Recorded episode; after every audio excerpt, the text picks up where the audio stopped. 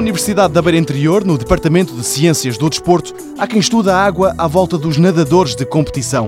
Daniel Marinho, o responsável por esta investigação, explica que fez um programa interessante para os nadadores, mas não só. É um programa computacional, portanto, permite visualizar e observar com bastante detalhe o escoamento da água em volta do corpo do nadador ou num segmento concreto, mas também neste momento temos tentado aplicar a outras áreas, nomeadamente na canoagem, no remo, portanto não estar apenas na natação, mas tentar aplicar a outras áreas também no meio aquático. Um projeto que até começou fora de água. Nós temos dedicado mais ao escoamento na água, no caso do nadador, mas também inicialmente tem sido aplicado noutros contextos, nomeadamente no ciclismo, no, na Fórmula 1, porque fica muito mais barato ter um programa computacional do que fazer o teste, por exemplo, em túnel de vento. Voltando à natação, Daniel Marinho dá conta de como os atletas podem beneficiar deste projeto de investigação. Temos tentado, para além de analisar o que é que se passa, dar indicações para os técnicos desportivos, para os nadadores.